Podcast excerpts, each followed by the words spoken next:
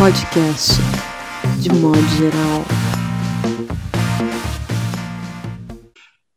Olá, vocês do futuro. Está começando mais um podcast de modo geral, com a presença de Fred Coelho como nosso convidado especial. Fred, que já participava do de modo geral lá no Rio de Janeiro, no seu formato presencial no começo do projeto.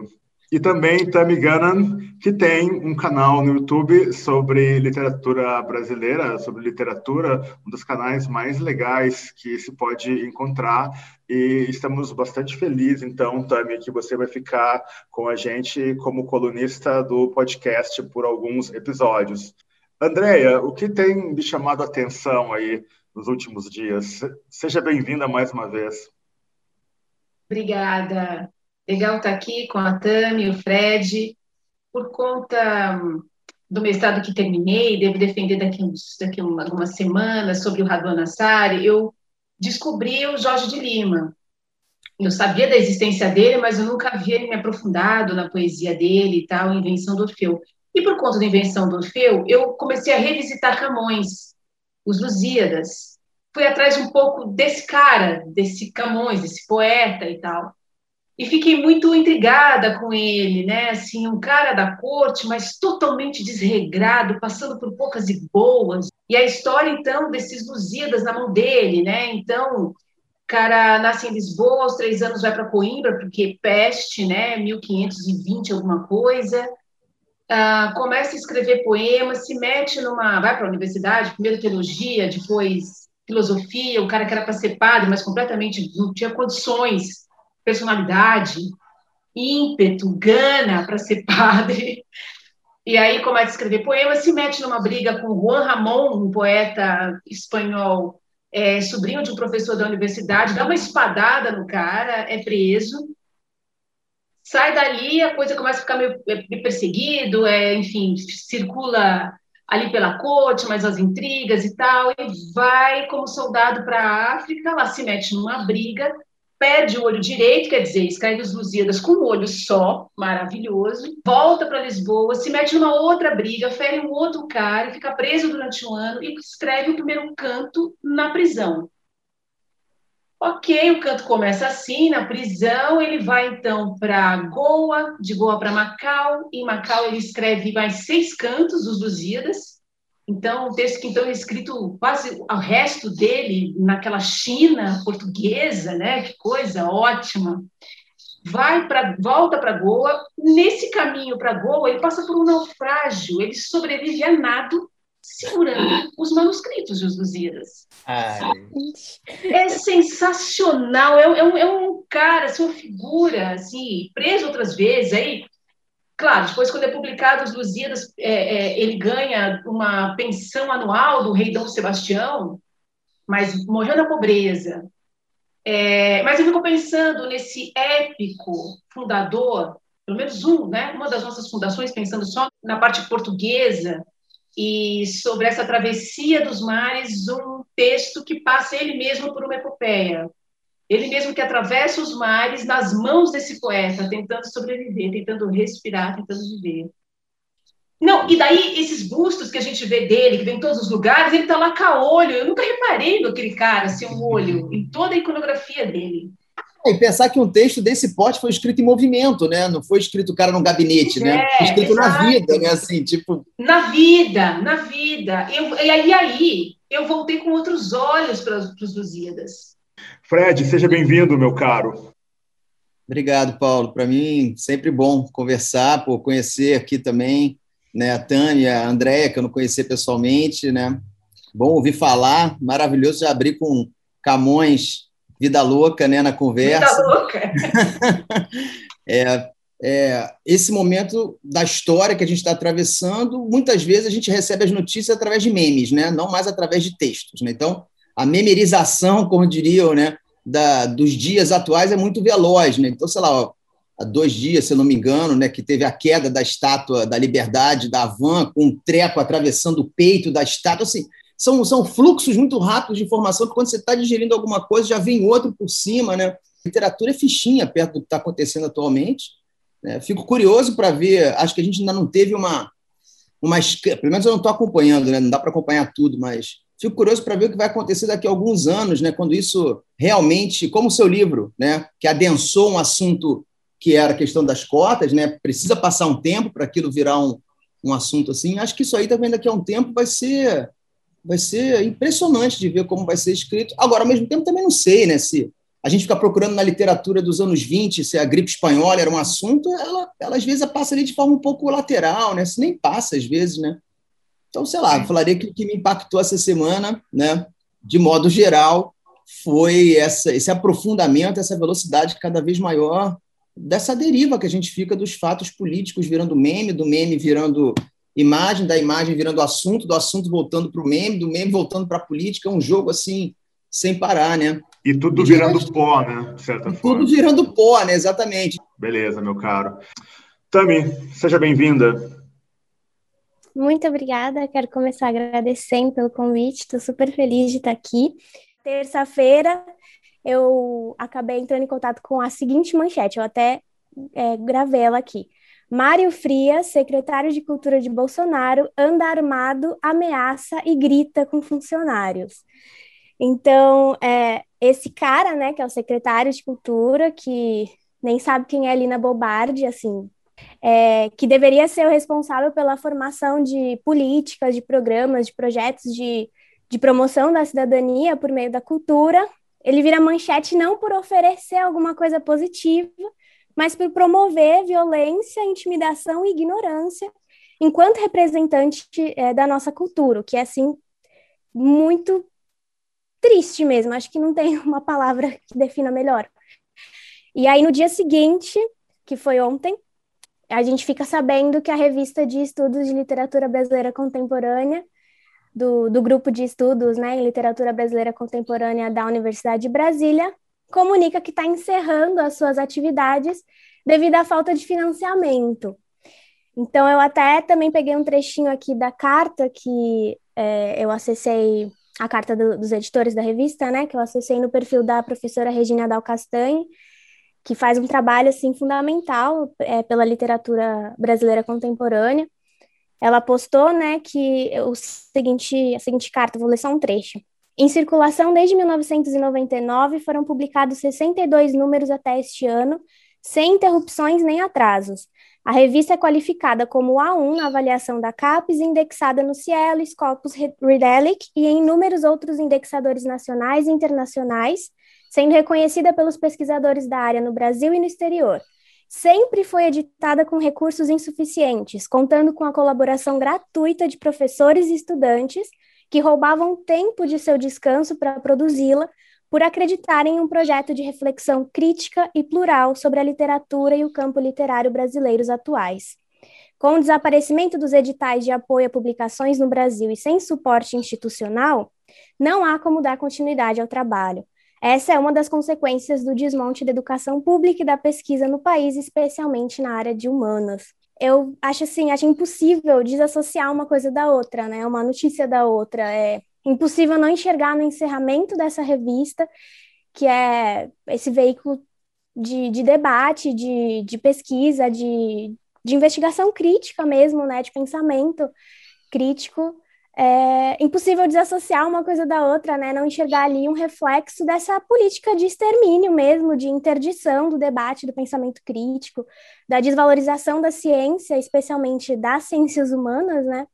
Que tristemente simboliza aí essa a situação atual da cultura no nosso país. Então eu fico chateada de trazer essa notícia como algo que o que mais me impactou essa semana, assim, mas eu como pesquisadora de narrativas brasileiras contemporâneas, fico assim, sem palavras diante de tudo que está acontecendo e não tinha como eu falar de outra coisa.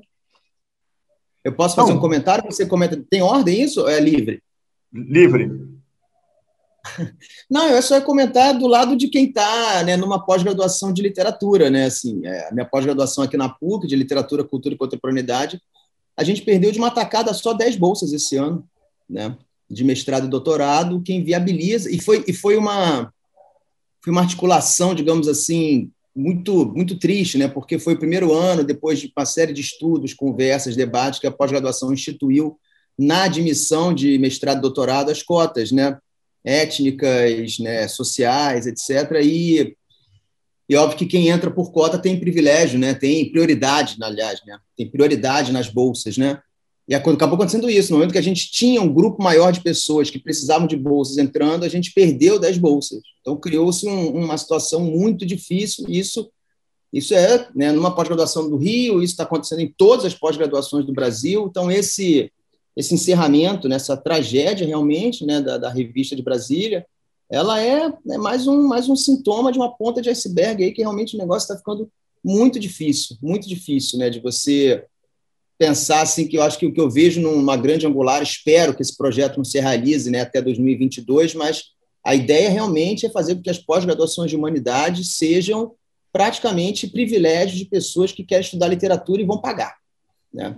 Quer estudar literatura, quer estudar filosofia, então paga. Né? Assim, porque com bolsa você não vai mais fazer. E é óbvio que isso impacta no número de pessoas que vão fazer a seleção, as pessoas que, quando passam e, ganham, e não ganham bolsa, precisam sair do programa. Né? Então, isso aí é um, realmente, como você falou, também é um, é um, um projeto né, que espero que a gente consiga, de alguma forma, interromper, né? Só que o que o que está acontecendo agora, o reflexo nos próximos anos, né, é grande, né? Até isso tudo se reverter de novo. Uhum. Isso me lembra até um comentário que a Bianca Santana fez no podcast aqui que eu estava escutando, acho que da semana retrasada, se não me engano, mas ela fala que a luta pelas cotas, né, aquela luta árdua, e quando finalmente acontece, não tem mais universidade, tipo, Exatamente. é totalmente interditado mesmo o acesso, e a gente está vendo, né, que há quem proponha o fechamento de, de universidades públicas, é um absurdo que a gente assiste, e essa sensação de impotência toma todo mundo, né, é muito terrível, trágico mesmo, como você falou. Vocês sabem que uma coisa que para mim é meio impossível não levar em consideração hoje e mesmo não tendo bola de cristal, acho que a gente pode uh, refletir um pouco sobre isso. São as manifestações que estão programadas agora para o dia 29, estão programadas para 85 cidades brasileiras, 25 capitais. Eu acho que esse é um movimento interessante na medida em que você vê que os sindicatos, as lideranças populares, enfim, toda essa sociedade que ainda consegue se manter organizada, Uh, leva em consideração que é necessário você ir para a rua, correr o risco e não calar. Então, eu acho que nós temos, de alguma forma, uma possibilidade de inflexão significativa e talvez os rumos desse processo sejam, digamos assim, é, afetados por essa manifestação programada para o país inteiro, porque eu não vejo mais como uh, cidadão, enfim, como alguém que lê a conjuntura, como reter e evitar as iniciativas nesse sentido. Eu fico imaginando, prospectando assim de uma, de uma maneira meio paranoica e ficcional, que pode ter uma, né, o comportamento da polícia militar, o comportamento de provocadores, de gente infiltrada da P2, é uma espécie de bomba relógio assim que vai se armar porque é aglomeração. Eu participei das manifestações do dia 13 de maio tinha uma estrutura muito bem articulada de uso de máscara, distanciamento, gel, as pessoas estavam dando a máscara correta, mas era uma quantidade de pessoas muito menor do que a quantidade que está sendo esperada agora para o dia 29. Então, eu acho que vai ser um momento bastante crítico nesse processo todo e tem a CPI. Então, me parece que está tudo muito conjugado e eu também percebo, sabe, tem aí uma disputa se tornando mais clara, mais fácil de visibilizar entre as polícias civis, Polícia Federal, os espaços das corporações das polícias militares, Ministério Público. Isso tudo está compensado, está justificado dentro do propósito claramente protofascista e elitista de dominação de um país, de desarme, de destruição de um país, para que um grupo possa governar. Então, eu não sei o que vocês acham disso, a gente pode tentar falar um pouco mais sobre isso no segundo bloco, onde a conversa fica mais solta, mais caótica, e nós podemos abusar um pouquinho mais do nosso convidado, Fred Coelho. Até!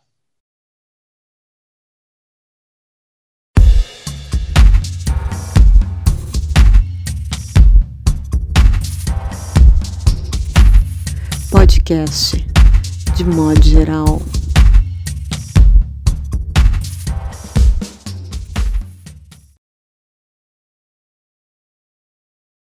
Olá, vocês do futuro, estamos no segundo bloco. Eu queria começar te fazendo uma pergunta, Fred Coelho, justamente isso. Você percebe no espaço acadêmico, você que tanto lutou pelo olhar, pelo deslocamento de uma lente mais é, aguda sobre a produção brasileira contemporânea, uh, sobre uma produção que, de alguma forma, não de uma maneira panfletária ou engajada, mas que pegasse mais as riquezas e idiosincrasias e diversidades do nosso país, como, por exemplo, aconteceu com o romance da André Del Fuego, o Malaquias, e tantas outras obras que deslocam esse olhar do espaço urbano, classe média, etc. Como é que você vê esse processo aí nos últimos anos, meu caro amigo?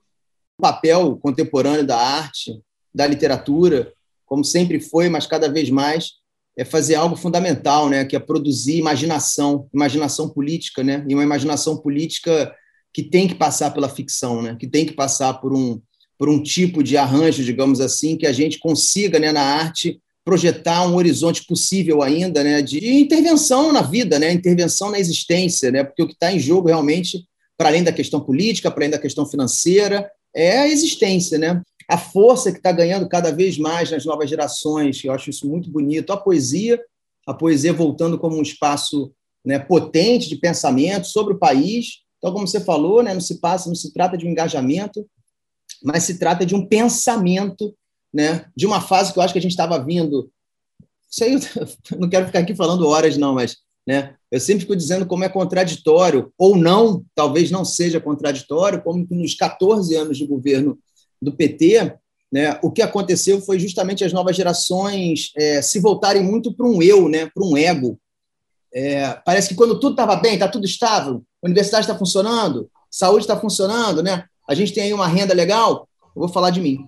Né? E isso tem a ver um pouco com uma situação também que a gente sabe que culminou na eleição desse governo, que é, isso não tem a ver com o governo do PT, mas podemos discutir, etc., mas também pode ter a ver, que foi também uma certa construção desse, dessa, dessa nova, esse novo tipo ideal social que é o empreendedor, né?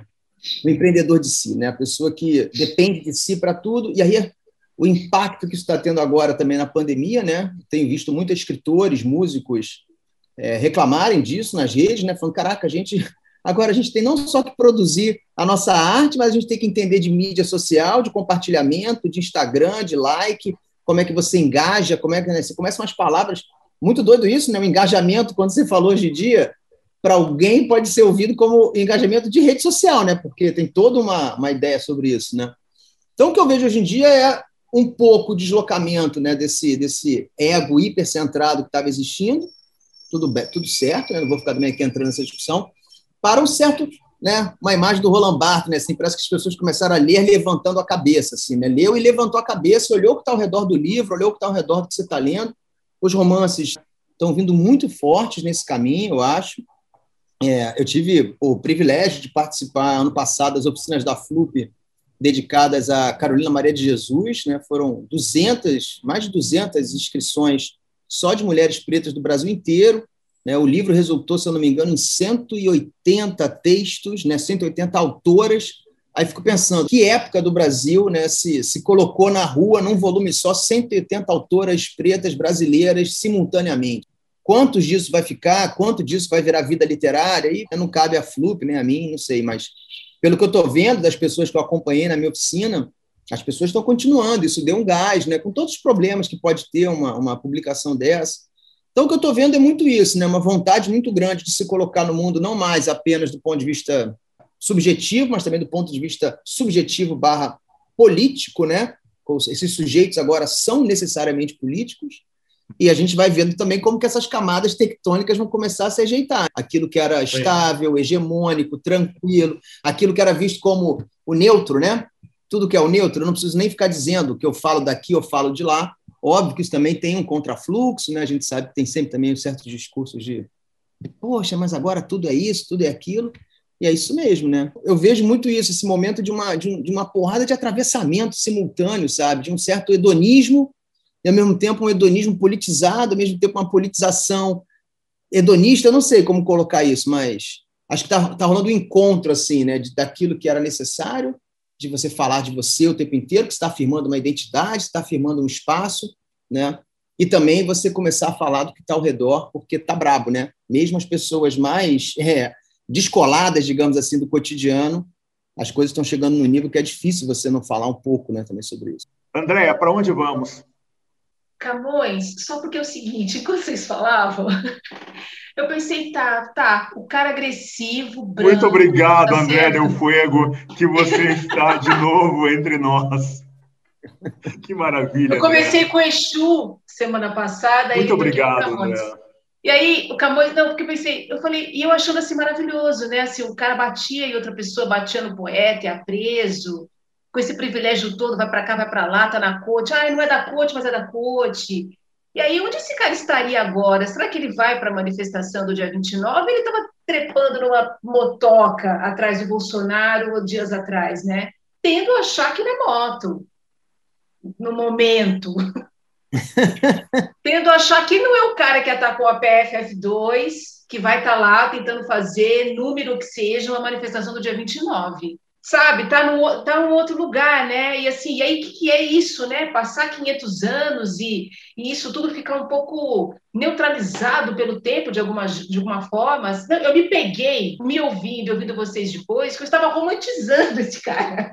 Então, posto isso, é, indo na linha do Fred também, com essa coisa da eu pergunto assim, a, as grandes gravadoras, elas sofreram uma grande transformação, inclusive no que, no que, se refere à música, assim, do jeito que ela é produzida, do jeito que ela é ouvida, do jeito que o músico recebe seu dinheiro e tudo mais.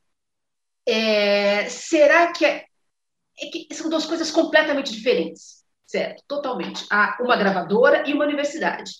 Mas será que a universidade também não precisa ceder alguma coisa para essa coisa que se pulveriza? Eu sei que há, assim, os próprios grupos de estudos, assim, é assim, é, que vai essa, essa, esse mundo entra na universidade. Ela não é mais como era antigamente, de fato, assim. Eu circulo um pouquinho também e vejo que realmente, assim, viceja, respira, respira mesmo. O mundo está ali, mas será que tem alguma coisa institucional aí que ainda possa abrir mais, estar mais aberta e porosa mais maloqueira, usando a palavra do Paulo Scott no começo da, da fala dele? Eu concordo plenamente, cara, com você, porque parece assim que esse mundo ele entra como objeto de pesquisa, ele não entra como ação. A universidade, de onde eu vejo também, né, eu, trabalho numa universidade por católica privada, mas ao mesmo tempo a PUC no Rio tem uma tradição é, de muitas transformações, de estar acompanhando ali para e passo algumas situações políticas do país, tal, né? Mas o que a gente vê é que se o aluno, principalmente de graduação, né, não de pós-graduação, se o aluno de graduação ele não força a barra e para isso realmente a entrada né, de um novo contingente étnico de gênero na universidade foi radical nesse sentido, porque eles montam os grupos, os coletivos de ação eles ocupam os espaços, eles geram suas próprias mídias dentro da universidade. Se a universidade é sagaz, ela vai dando suporte, mesmo que fale contra a universidade. Ela vai dando espaço. Se a universidade é, é burra nesse sentido, né, ela vai cercear isso e vai querer manter esse certo mito, né, que também às vezes parece, parece que é assim, mas nem sempre é assim, né, que é a universidade do muro para dentro ela não tem relação com a sociedade, né, essa ideia da torre de marfim que que às vezes eu também fico discutindo muito, né? Você falou que estava numa pós-graduação, né? acabou o mestrado agora.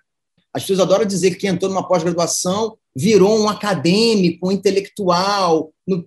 Assim, bicho, a gente é trabalhador, cara. Estamos correndo atrás, estamos ralando, cara. Pô, vai preparar o curso, né? vai fazer uma, uma dissertação, né? Que você acabou de falar, uma coisa linda, entendeu? Que é o grande lance do, do, da pesquisa, né? Você entrou pelo Radon Nassar, pegou o bonde para o Jorge Lima, terminou na estação Luiz de Camões, e se conseguisse, se quisesse continuar andando, você ia estar lá nos trovadores medievais, que ia te ligar lá na. Chegarei lá. Como eu fico brincando, né? Gente branca sempre chega na Grécia, em algum momento, entendeu? A gente sempre chega na Grécia, né? E aí, cara, é, eu até fico falando isso na aula. Quando eu chego em algum lugar, eu falo, daqui para trás é só Grécia, não é comigo, mas fazer filosofia, entendeu? Né? Mas eu acho isso, eu acho que a universidade, algumas dos que eu conheço, né, minha geração, eu tenho muito amigos professores, né, quase todos meus amigos de faculdade, que são meus amigos até hoje, são professores universitários, né, e eu acho que to, alguns são bem atentos a isso, os que estão mais ligados, os que ainda se colocam no jogo, que ainda escutam as músicas de agora, veem os filmes de agora, veem né, as coisas que estão acontecendo, e outros que são mais teóricos, né, que têm uma relação um pouco mais com a teoria, geralmente eles ficam um pouco mais distantes, mas também são atravessados. Né? Não há mais como você fazer um tipo de, de, de, curso, dependendo do assunto, que esse mundo não chegue. Né? Que, e agora, então, é dando aula aqui, pelo Zoom, com o computador na sua frente, a aula virou uma loucura, porque alguém fala um negócio, na hora você busca no YouTube, compartilha a tela, vê o vídeo, e aí já corta, alguém fala, pô, baixa o texto na hora, compartilha no bate-papo do negócio, a turma já abre, está ganhando uma dinâmica. Acho que a principal sacada dos professores hoje em dia, e da universidade geral, né, é respeitar cada vez mais o aluno que chega na graduação, né? Porque eu dou aula para pessoas, não sei quantos anos a Tami tem, mas eu dou aula para pessoas que nasceram em 2000, né? Que têm 19, 20, 21 anos. E essas pessoas, às vezes, chegam com uma carga de leitura na universidade que, geralmente, na área de literatura, a gente rejeita, né? Elas são leitoras. Do que é que é o lance? Fico sempre brincando. Se você leu os sete livros, sei lá, seis, sete livros da saga do Harry Potter, Pô, você leu mais que o Ulisses do Joyce, você leu mais que o, você leu quase uma em busca do tempo perdido do Proust, entendeu? São milhares de páginas. Você vai pegar esse leitor, ele vai chegar e vai falar: não, isso aí tudo que você leu, ó, agora toma aí Dostoiévski, entendeu? Sabe? Então, acho que a universidade realmente ela tem que estar cada vez mais ligada no input que os alunos estão trazendo. Né? Tami, para onde vamos? Eu, só respondendo, eu tenho 24 mas é... eu também fui formada pelo Harry Potter, assim, Aí, fui forma, me formando leitora com, Pô, com Harry Potter. Fundamental, fundamental. Mas eu estava lendo um ensaio que você publicou na revista Serrote, chamado Brasil como Frustração. Sim. E eu gostei muito desse ensaio, eu acho que hoje a gente está, assim, num Brasil como super frustração, acho que só cresceu esse sentimento, essa sensação. E aí eu queria trazer um trecho para pensar assim um pouquinho em cima dele, que você diz que há ainda outros patamares mais imediatos, como a frustração provocada pela incompreensão das ideias formuladas, a frustração do exílio, a frustração do isolamento, a frustração da impotência de uma voz. É quando o criador desenha e resenha um país cujas possibilidades são reais, mas os resultados são aquém, muito aquém do planejado. Quando o país nega a um sujeito os meios de viver seu projeto de transformação nacional. É quando, por fim, diante do abismo entre o país desejado e o vivido, vê-se apenas um esboço incompleto. Um trecho magnífico, mas eu fiquei pensando muito nisso, assim, né, é, nessa coisa de projetar o Brasil diante da frustração, agora dessa super frustração, é, potencializada também por esse contexto pandêmico, né? Além do desgoverno, tem tudo isso que nos atravanca em tantos sentidos.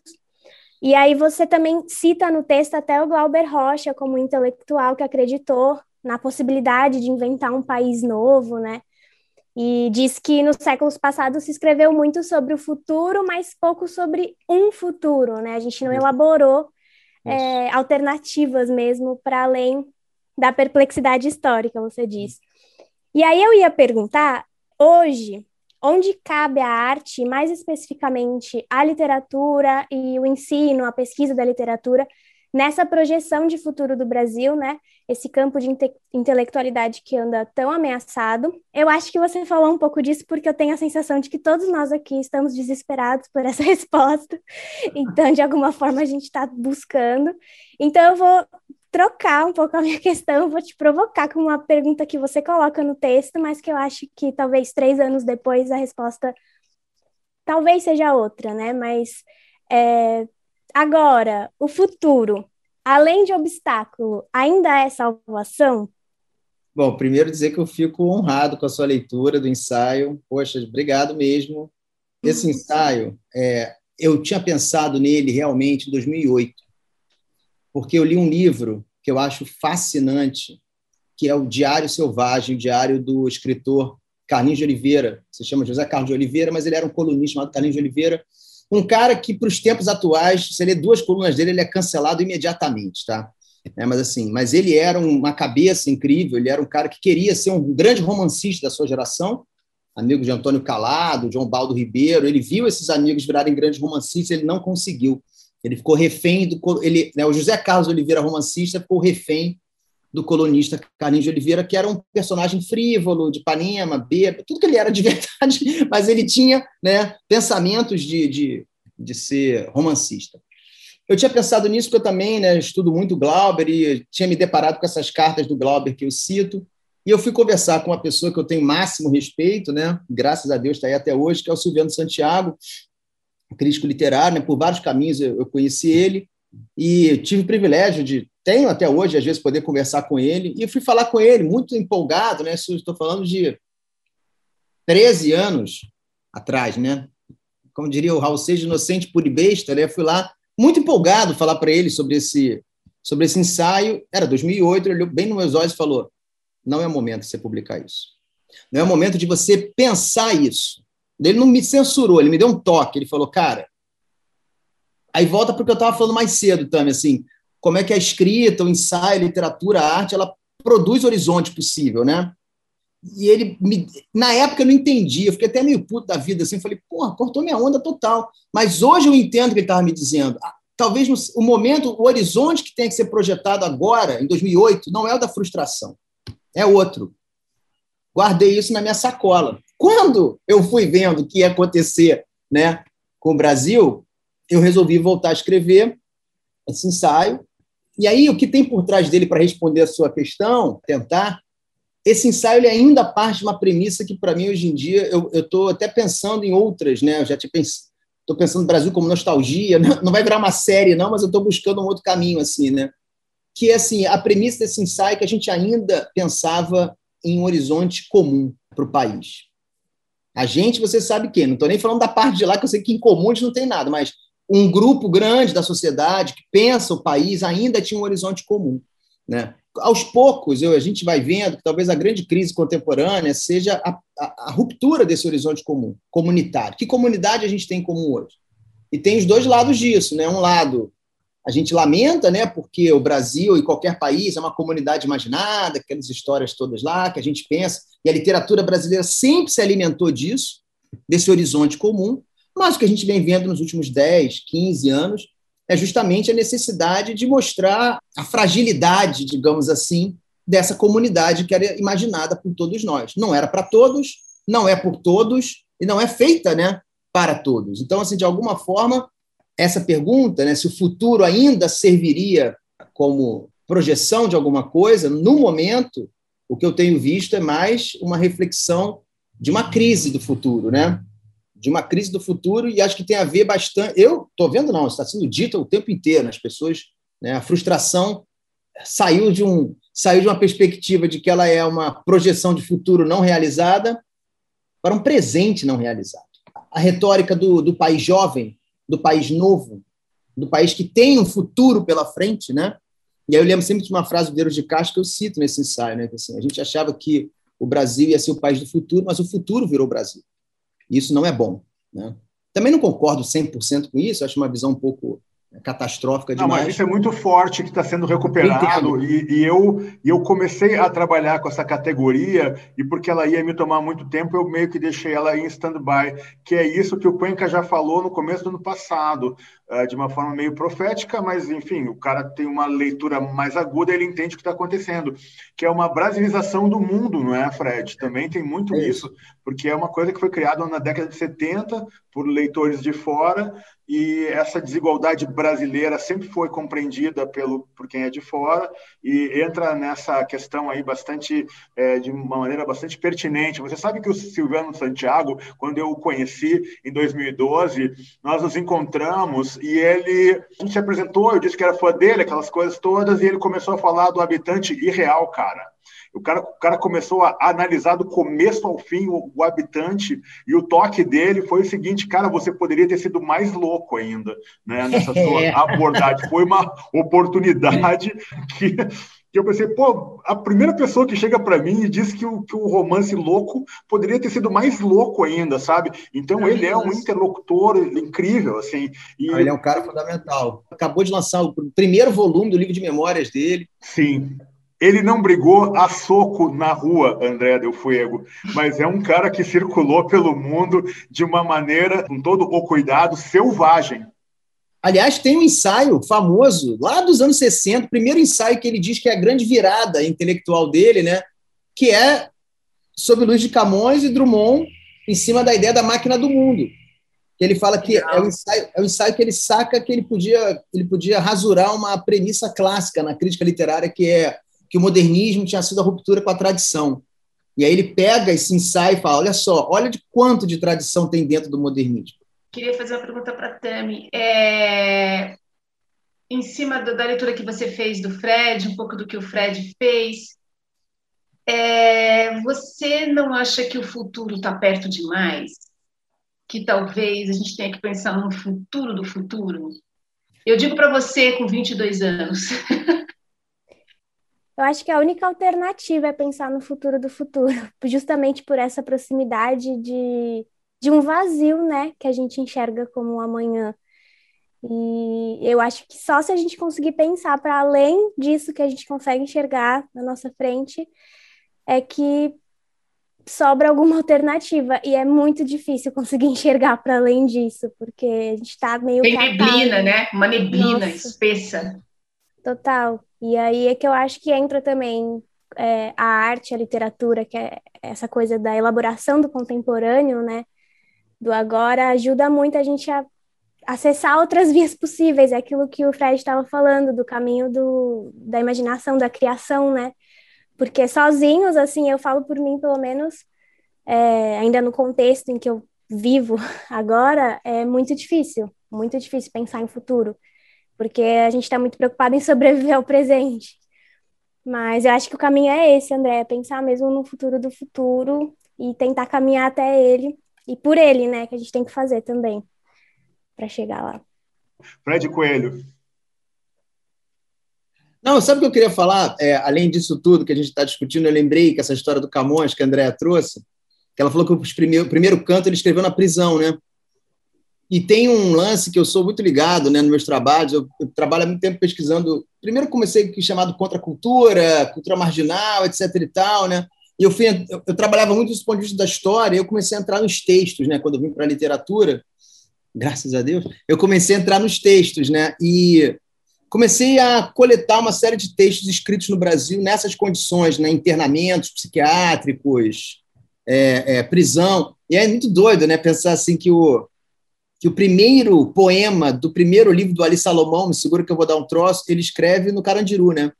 Se chama Apontamentos do Pave 2, que ele diz que ele preso que deu o, o Satori, né? A descida do, do, do, do, do santo da poesia, né? Veio na prisão também, né? Gostei muito dessa informação. E a outra coisa que eu queria falar sobre, sobre o que a Tami falou, uma coisa que eu acho que, tá, que é importante, talvez até junto com o que o Silviano te falou, Paulo, é que realmente a literatura brasileira ela ficou, ela tinha né, uma espécie de missão da geração de 40 para cá, né? Uma certa missão de comentar o Brasil, né? De projetar o Brasil de agora, de dar conta, e ela delirou pouco. Eu tenho pensado muito, tenho estudado também, pesquisado e quero estou escrevendo coisas já por esse caminho assim, né? Um pouco um, um paradigma do delírio no Brasil, né? Delirou-se pouco no Brasil. A gente nunca teve uma uma ficção científica no cânone brasileiro potente. Né? A gente nunca teve uma ideia, é, sei lá, uma ideia um pouco mais, mais radical assim do que seria um futuro do futuro. Tanto que esse ensaio que você citou, eu termino falando do Branco Sai Preto Fica, né? o filme do Adley Queiroz, onde ele imagina um futuro distópico radical. E o que é mais louco daquele filme é que ele pode filmar aquele futuro no presente. Ele não precisa de efeito especial. Ele filmou ali, né? a, a, as cidades satélites de Brasília, elas já são como se fosse uma cidade pós-guerra nuclear, agora. Né? Então, eu só queria falar um pouco isso também, que o futuro do futuro, como imaginar isso para um país, né? É isso, são delírios radicais, entendeu? Novas situações completamente diferentes, né? Falta um pouco mais de, de alucinação, assim, numa literatura que eu também entendo, óbvio, né? principalmente as novas gerações que chegam, elas chegam com pautas e demandas das suas experiências, né? das suas, como se diz hoje, né? das suas vivências, das suas necessidades de ajuste de contas, das situações de opressão é, seculares, né? Mas eu adoro quando isso vem junto com delírio, entendeu? Com uma certa loucura, assim, disso, de você projetar situações completamente distópicas, que às vezes pode parecer que é o alienado, que é o que não está falando da realidade, mas talvez seja o que mais esteja falando do que é possível hoje, né, para além desses, desse cotidiano, que é praticamente um cotidiano, infelizmente, monótono do ponto de vista da mortalidade, né, monótono do ponto de vista do que está sendo feito secularmente no país. Né? Você acha que se a gente tivesse é, se a literatura ou as artes de um modo geral tivessem se dedicado mais a, a esse desenvolvimento do delírio, a gente conseguiria lidar um pouco melhor com o delírio do real que a gente está vivendo totalmente, hoje. Totalmente, totalmente. Eu li, eu li ano passado um romance de um autor, Alama Bancu, Memórias de um Porco Espinho. Eu achei aquilo ali, cara, sensacional. Ali, aí você pensa, por que o trabalho do Luiz Antônio Simas, do João Rufino, o livro do Copenaua, é tão impactante hoje em dia? Porque deliram, porque estão trazendo situações dos invisíveis, dos encantamentos. Eu não estou né, não não nem aqui dizendo se tem que ser lido, não tem que ser lido, se é bom, não é? Eu particularmente gosto, mas assim, são situações, né? O relato A Queda do Céu do Copenau, né, para o Bruce Alba, que caiu como, no meio acadêmico, pelo menos da minha área de literatura, caiu como se fosse uma boa nova que nunca tinha sido. Cara, esse cara tá aí a vida inteira. Assim, quem quis ir lá ouvir? Aí tem esses nós do Brasil. É o francês que convive com o Yanomami, que bota o relato dele lá fora, que é traduzido para o Brasil. Então, a velha máxima né, do Oswald de Andrade, eu descobri o Brasil né, na sacada de um hotel na, do Boulevard Clichy, né, sei lá, alguma coisa assim, em Paris, né? É um pouco isso, entendeu? Assim, parece que a gente falta mais isso, entendeu? Assim, um tipo de, sei lá, queria ver queria ver coisas. Agora, isso é meu gosto de leitor, né? Eu estou falando do lugar que eu pesquiso, que eu leio, que eu, que eu falo. Alain, ele é do Congo, André Del Fuego. E ele, agora que eu me lembrei, agora pesquisando aqui, ele é super chapa do Luiz Passos, né? O nosso querido amigo que leciona na Califórnia, nos Estados Unidos, né? Ah, José Luiz Passos, que é um cara que eu sou muito próximo, enfim, né? André. É um belo livro, é um belo livro, Memórias do Porco Espinho da editora Malê, que também é uma dessas é editoras, porra, pelo amor de Deus, né? Não, eu fiquei, fiquei bem curiosa também, mas eu queria, eu, eu pensei no seguinte, enquanto vocês falavam também, que o delírio é muito antigo. O, de, o delírio é arcaico. O delírio tá lá, cara. Eu tirei a ideia do então delírio. Desculpa, André, te interromper, perdão, mas só para você continuar. Eu tirei a ideia do. Eu estava pensando essas coisas por conta das questões da contracultura, mas eu encontrei a embocadura da minha viagem do delírio no Fedro. Claro, pelo amor de Deus. É, é lá, que, é lá que Sócrates é fala. Isso, não é há isso. nada ruim feito a partir do delírio. É. Eu Cara, queria... Daimon, uma pessoa que assume o ah, Daimon. É exatamente isso.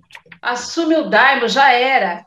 E aí, esse delírio, eu estava olhando, por exemplo, né, é, cursos, por exemplo, coisas é uma, estamos numa febre de oficinas e tal, né? E eu comecei a pesquisar algumas oficinas latino-americanas. Eu estava muito afim de fazer oficinas assim, é, ouvir poesia ah, de um argentino, de um peruano, de um mexicano, circular um pouco né, por aqui através das oficinas. E eu descobri uma escola mexicana, queridos. Um dos cursos é psicotrópicos e literatura. E aí, é, pelo programa, eu fiquei pensando se aquilo era assim, será que eu vou tomar um negocinho para escrever, já me animei? Ou é a partir de experiências autorais a, com os psicotrópicos. E me lembrei de uma entrevista de Micheline Verunsky, no, no, último romance dela, que é que fala sobre, enfim, sobre os indígenas, enfim, uma história de que eles são é, sequestrados e vão para a Alemanha e ficam lá, enfim, como no zoológico humano, e que ela teve um start, é, e ela disse isso numa live, então acho que posso dizer aqui, tomando Daime, que foi quando veio, sabe? A... Então, eu estou falando aqui de um, enfim, quando a gente está falando de, um, de psicotrópicos, eu acho que também não é uma coisa assim que a gente pode precisa distanciar tanto quando fala de um delírio criativo, mas no sentido de, uma, de ampliar mesmo causa e efeito, alargar causa e efeito, para começar, né? E quando fala em alargar, talvez seja essa a visão, quando se diz de uma visão, né? Se, se eu tenho a visão, o indígena faz a beberagem para ter a visão, não é? Na quebrada que se diz eu tive a visão, enfim, essa coisa, pega a visão, visão, pega a visão ela depende também de saber onde é que a gente está também, talvez. Talvez até uma, um delírio para saber o que é o presente. Isso, isso me lembra o Belchior falando, né? Que o delírio, meu delírio é a experiência com as coisas reais. Tem muito de delírio no real e a gente deixa um pouco de lado, né? Esse realismo mágico do Cortázar é isso exatamente, né? O Murilo Rubião também, um pouco Murilo menos, Rubião. Mas o Cortázar é isso, né? É lente na realidade, não tem nada demais. Assim, só se você botar uma lente, o delírio está lá, né? É porque, Mas é, é isso, o delírio está, o delírio está, né? Ele está. Porque, né? Se a gente pensar assim, a literatura, os escritores, eles têm uma, uma, uma, possibilidade de acessar o real com a liberdade da ficção, né? Eu me deparei uns anos atrás com, com, com um ensaio, um micro-ensaio, né? O Leminski tem aquele livrinho Ensaios e Anseios Crípticos, que são pequenos textos que ele escreveu no jornal, e tem um texto chamado Forma é Poder, onde ele está sentando a borduna né, na, no tipo de literatura que se fazia no Brasil nos anos 80, que era uma literatura muito vinculada a um, a um certo registro jornalístico, tanto da, do que aconteceu na ditadura, quanto da Retorno dos Exilados, que eram os best-sellers da época. Né? E ele fica revoltado com o ele, que ele chama de naturalismo da linguagem literária naquele momento, onde parece que a literatura tinha sido capturada por uma ideia de jornalismo que trabalha com uma ideia totalmente falsa, que a gente sabe, né, de neutro. E ele fala: ó, esse neutro é a norma. A norma é o poder. Então, assim, aí é doido que ele, a forma que ele pede para romper com isso é voltar ao realismo. Porque é no realismo que a gente pode pirar, entendeu? É isso que ele diz. E aí tem uma palavra lá que ele solta do nada em, em caixa alta, que eu peguei para os meus estudos, que eu batizo tudo que eu faço hoje em dia com essa palavra, nem sei exatamente, não encontrei em lugar nenhum se chama infratura.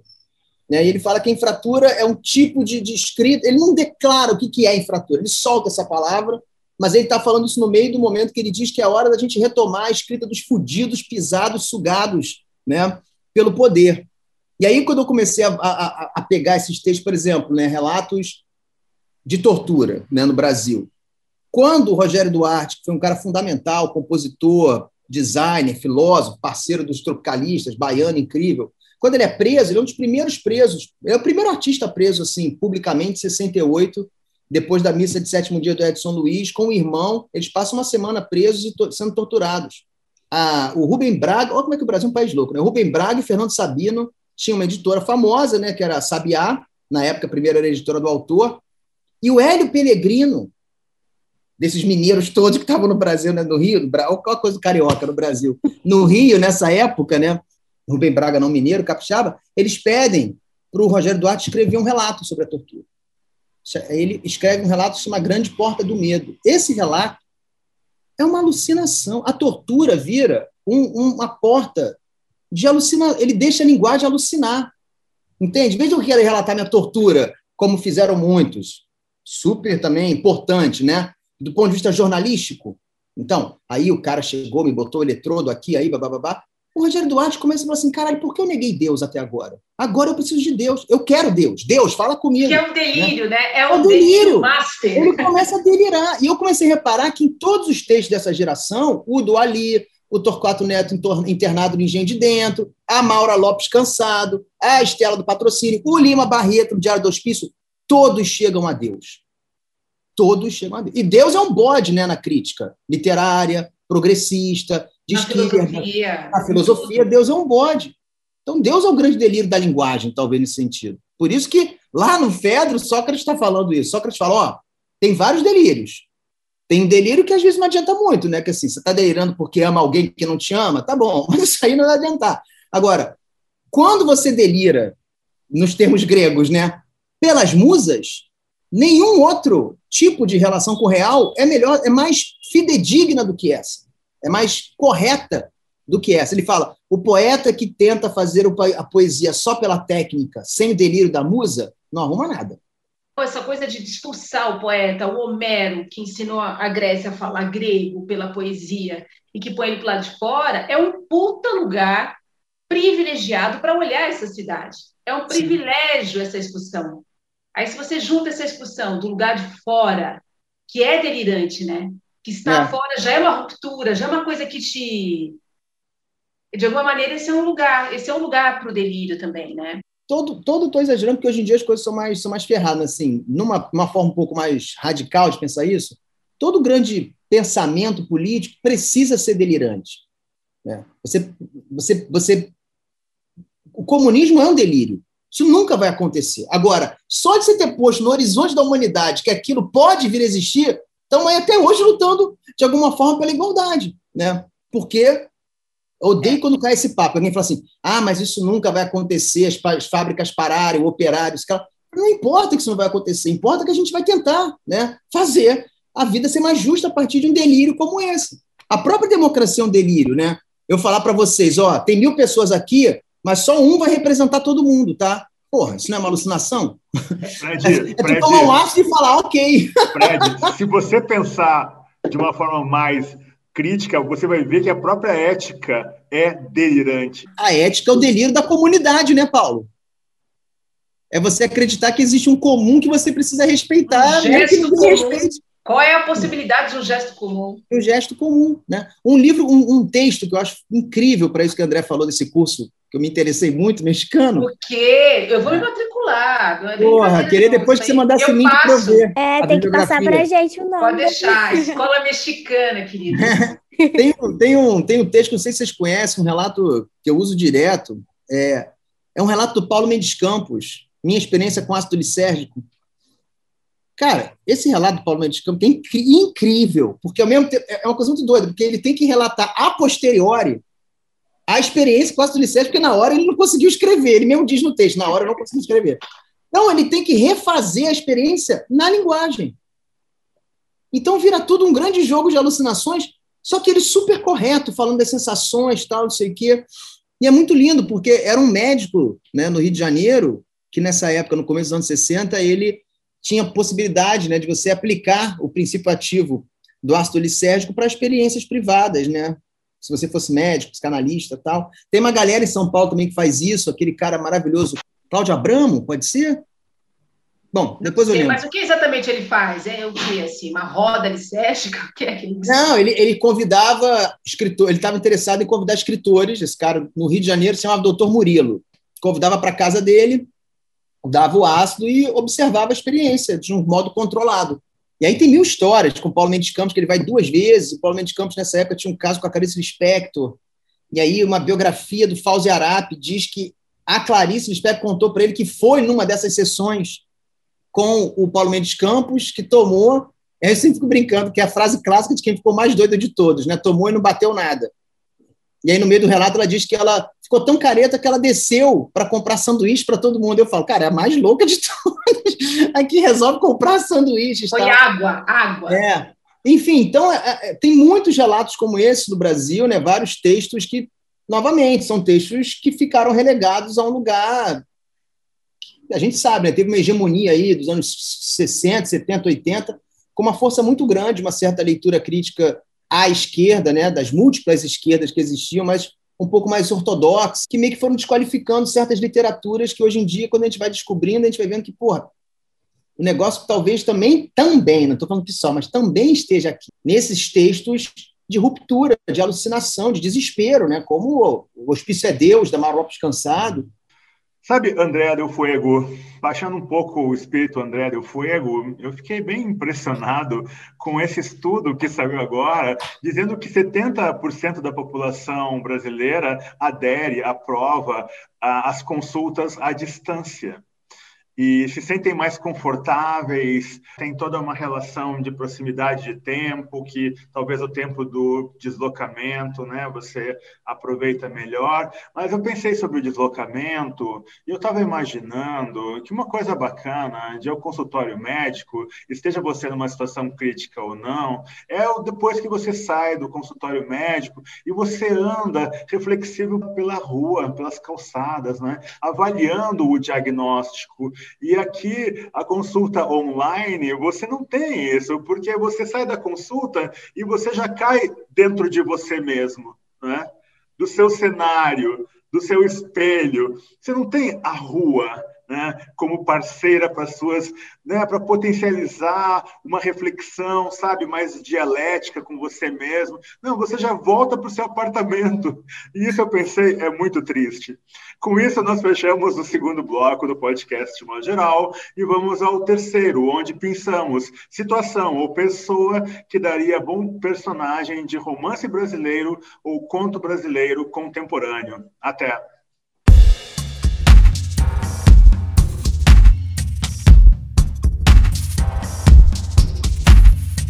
Podcast de modo geral.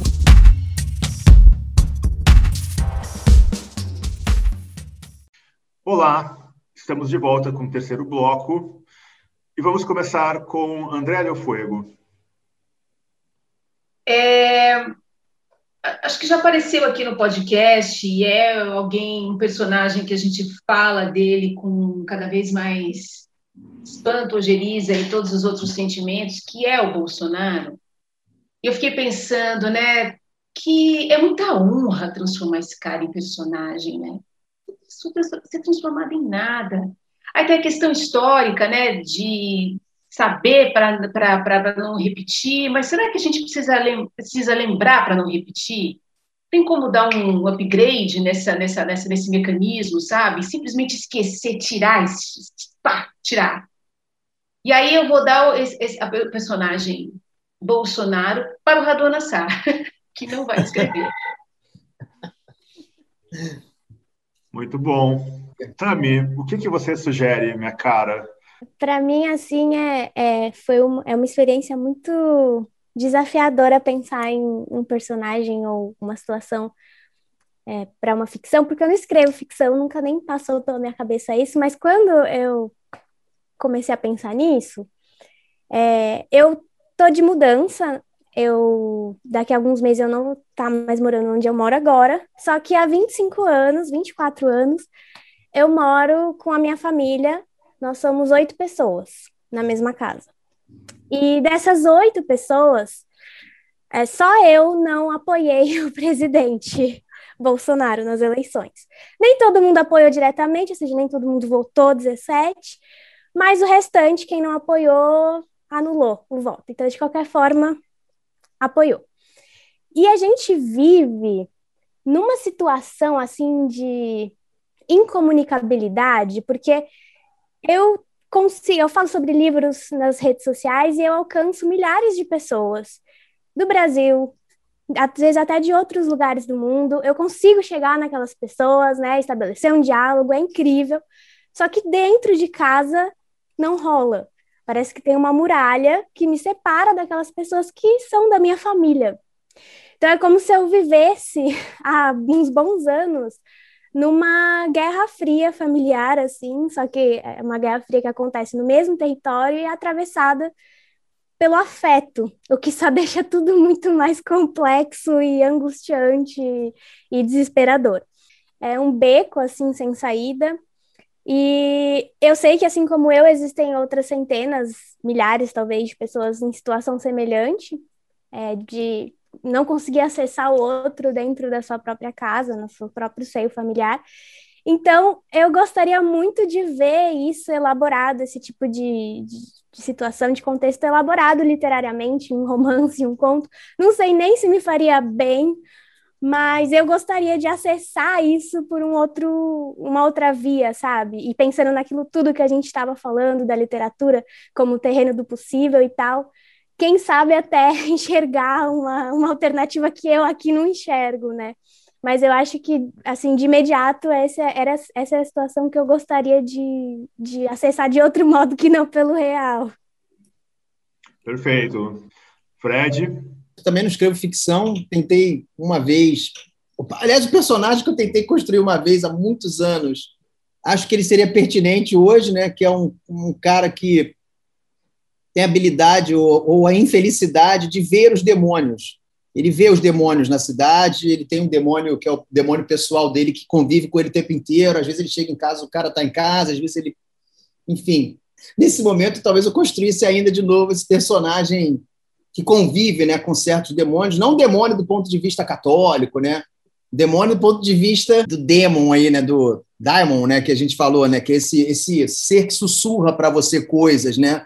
E o cara talvez começasse a conseguir enxergar que certas situações da sociedade brasileira atual são, são demônios, né, sussurrando tal. Mas também que tem surgido personagens interessantes assim nessa trama, né, que a gente está vivendo. Sei lá, a pessoa que um conto sobre alguém que tem que fabricar uma, uma comorbidade para se vacinar, um conto sobre. Eu fico, é, hoje eu tive o. Por ser professor aqui do Rio, eu tive o privilégio, que o Brasil também é tão louco, que você se vacina e sai com a sensação de um privilégio, né? não de uma, de uma salvação. Né? É, mas, enfim, eu, eu, fiquei observando as, as mulheres que, que vacinam, né? Que é um negócio muito doido, né? Assim, gera uma filha, é um, é dois, é três, é cinco, é dez, no final do dia deve ser 20, 28, 40, tá, tá, tá, tá, tá. E o que, que é isso também, né? Assim, essa cabeça né, de, de que você ali se torna, né? Tira a minha foto, a foto com a enfermeira, acabou aquilo ali, você vai pegar o ônibus lotado, você não é ninguém na sociedade, você vai continuar sendo esmagada né, pela sua situação social, etc. Não sei, estou pensando assim, eu talvez eu buscasse esses personagens anônimos, certamente já estão aparecendo histórias né, das pessoas da linha de frente, do enfrentamento, mas também tentaria ver por esse lado um pouco alucinado disso, né? Que, que, que é isso, né? Sei lá, pegaria, faria um conto sobre alguém que realmente é, sai pela rua pregando o benefício da cloroquina, entendeu? O problema é que essa pessoa está no governo, né? não está na rua. Mas eu, iria, eu, eu, faria isso, assim, talvez. Não sei. Minha dificuldade com ficção é essa, né? O que, por onde começar uma história? Um outro personagem interessante seria o Camões. Eu tinha pensado em falar isso. Eu pensei em não abusar. Eu ia falar isso também, eu ia falar o Camões, Camões via, Camões via Brás Cubas, entendeu? Um Camões Brás Cubas, né? Sim. O Camões acorda de repente e fala: que caralho é essa? Que, está... que deu, né? Nisso tudo, né? Sei lá. Camões acorda e continua procurando Dom Sebastião, né? Assim. Boa. O sebastianismo, aliás, é um assunto que só o Caetano Veloso tocou no Brasil. Né? Que elenco! Não podemos reclamar, né? Brasil é um baita elenco, né? É um baita elenco, né? Pô, eu acho que o sebastianismo ele é uma força política central no Brasil. A gente até hoje espera o Pai Salvador, o que transforma tudo, né? Um é um mito, né? Outro é não sei o quê, o outro é não sei o quê. Todo mundo ganha um certo epíteto é, é, é macro salvador, né? Assim, a pessoa não é só o que ela é, né? Assim, não, ele é. Tem que ser mais, tem que ser tem mais. Que ser mais. Porque ele vem salvar a gente, né? Tem que arrastar a gente mesmo. a blusa, tem que arrastar o cetro. Isso. Você não vê na porra lá do, do, do, do, Big Brother toda a, a parada que fazem quando o cara era líder ou quando a pessoa era líder? Só ganhava um cetro, uma capa, uma coroa, a pessoa ajoelhava, coroava. Gente, 2021 isso é uma loucura. Né? E a pessoa imediatamente introjetava a lógica do poder. Né? O programa ainda estimulava a lógica do poder. Você escolhe os VIPs e a Xepa. Então você pega um grupo de pessoas e fala: Ó, oh, vocês são os VIPs. Que também essa cultura brasileira. Isso é um bom personagem. A gente está esquecendo o maravilhoso. Aquela enfermeira que aplicou a vacina fake. Aquela enfermeira que aplicou a vacina fake, né? Eu não sei quem é mais personagem, a enfermeira ou o cara que chega em casa para dizer para a família que vai vacinar todo mundo por fora, né? Do tipo, não, nunca. Cara, o Brasil é muito doido, cara. Numa garagem de uma empresa de ônibus, um empresário, né, contrata uma enfermeira com placebo para dar vacina privada à sua família por fora. É muita malandragem otária, é um negócio assim realmente. Não, mas aí a imagem dela maravilhosa, descendo do carro, enfermeira tal, e aplicando na maior segurança. Muito maior segurança, maior segurança. Aplicando soro.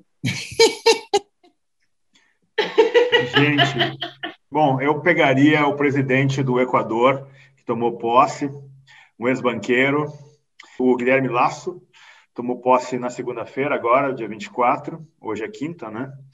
E o Bolsonaro ele foi a posse desse ex-banqueiro, sei lá o que critério usou, não é, para deixar de atender os compromissos, como se ele atendesse algum compromisso aqui para ir até o Equador.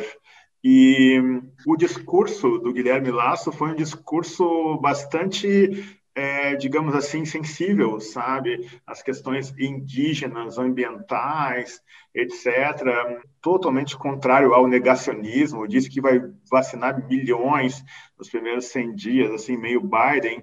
E eu fiquei imaginando, assim, sabe, é, um narrador na terceira pessoa, neutro, enquanto o, o Guilherme ia falando, uh, esse narrador focado no comportamento do Bolsonaro, que ele passou por, pelo Equador, ele ele depois da posse parece que tinha programado falar com a imprensa e ele não falou, né? Certamente ele saiu meio contrariado desse encontro. Mas o aspecto mais importante, me parece que não é exatamente esse.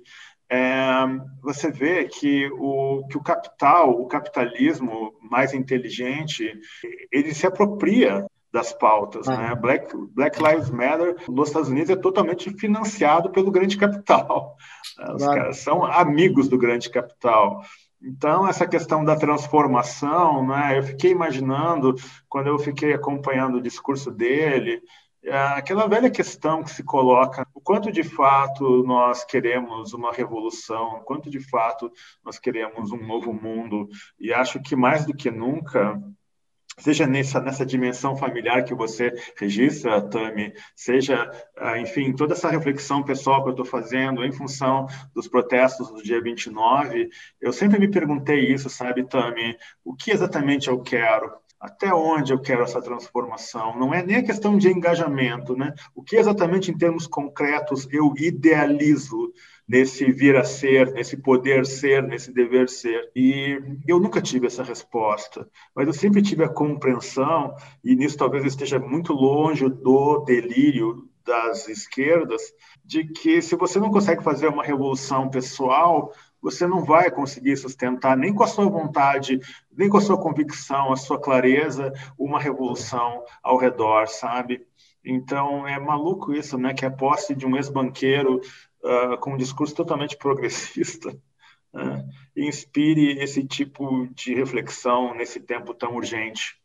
Com isso, nós terminamos o nosso podcast de modo geral, que foi iluminado. É incrível, né? André Del Fuego pautou toda a nossa conversa com Camões. Um episódio pautado por Camões e também pela luminosidade de Fred Coelho e de Tami Gannon, que passa a integrar, então, provisoriamente, o nosso quadro de colunistas. E muito obrigado, Tami, muito obrigado, Fred e Andréia, muito obrigado sempre. É isso. Até.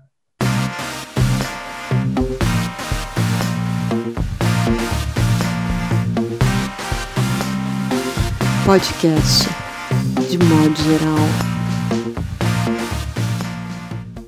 Ah, a gente fica num lugar um pouco, repito, né?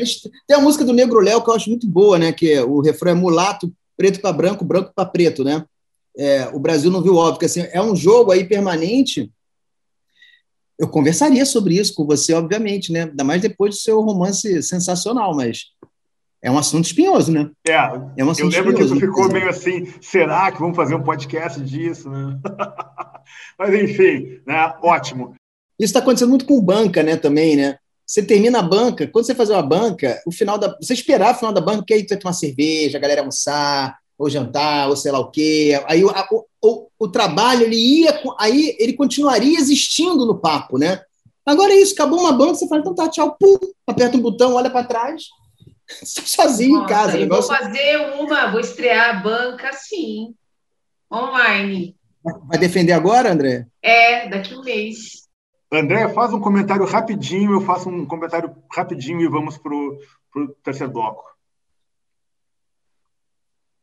Ah, que texto Camões escreveria hoje? Qual seria o épico brasileiro fundamental? Maravilha, André. Perfeito.